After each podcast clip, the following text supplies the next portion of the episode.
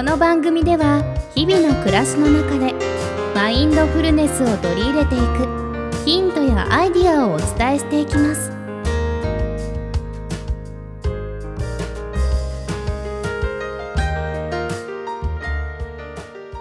皆様こんにちは、リサです。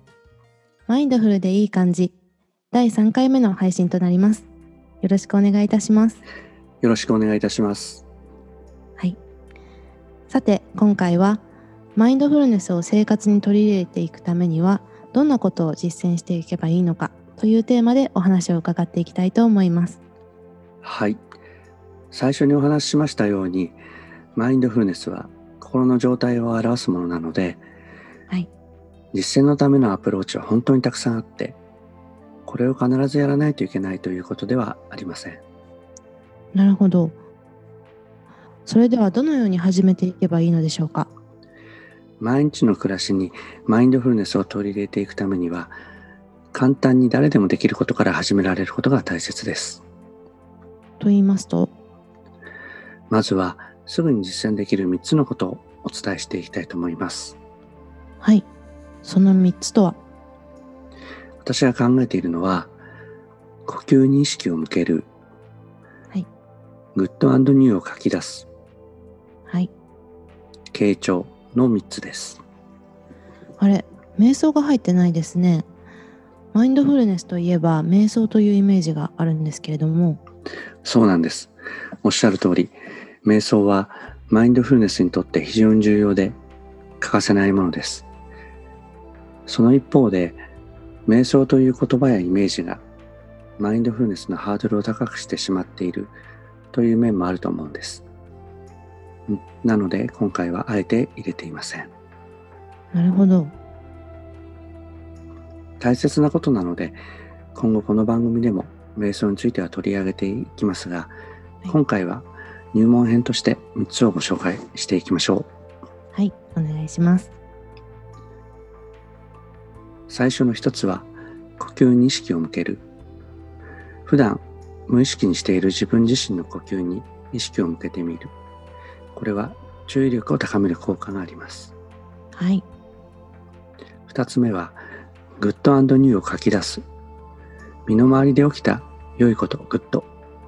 新しいこと、ニューを見つけて毎日書き出すことです。できれば紙に書くことをお勧めしていますが、スマホのメモのようなアプリでも良いかもしれませんね。はい、そして3つ目は傾聴。マインドフルネスリスニングという言葉もあります。仕事でもプライベートでも相手の話を聞くことに集中します。なるほど。幹事さんはどのように実践されているのですか？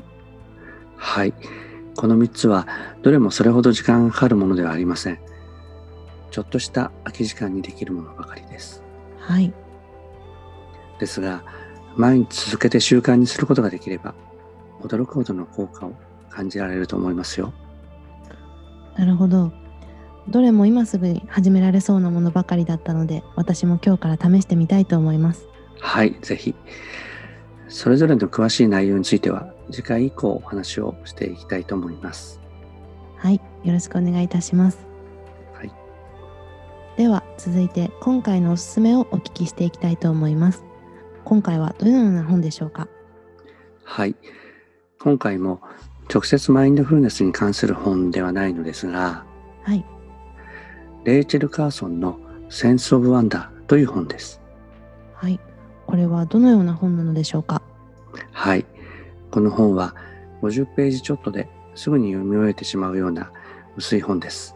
はい、しかし、自然の美しさ、子供の感性の豊かさについて綴られていて、長い詩のようにも日記のようにも感じられる、そんな内容になっています。おうマインドフルネスの実践のようにいろんなアプローチが感じられる一冊ということですね。はい。著者のレイチェル・カーソンは、60年代に環境問題を考えるきっかけにもなったと言われている、沈黙の春を書いた海洋生物学者で、その彼女の遺作がこの作品です。そうなんですね。センス・オブ・ワンダーとは、美しいもの、未知なもの、神秘的なものに気づくことができる感性という意味で、大切なものに気づくことの大切さを教えてくれているという点で、自分の中ではマインドフルネスとつながると考えています。なるほど。それは本当にマインドフルに近い心の状態に触れられそうな一冊ですね。とても気になります。はい。ということで、今回はレイチェル・カーソンさんのセンス・オブ・ワンダーをご紹介いたしました。それでは、は第3回マインドフルでいい感じをお送りいたしました。ありがとうございました。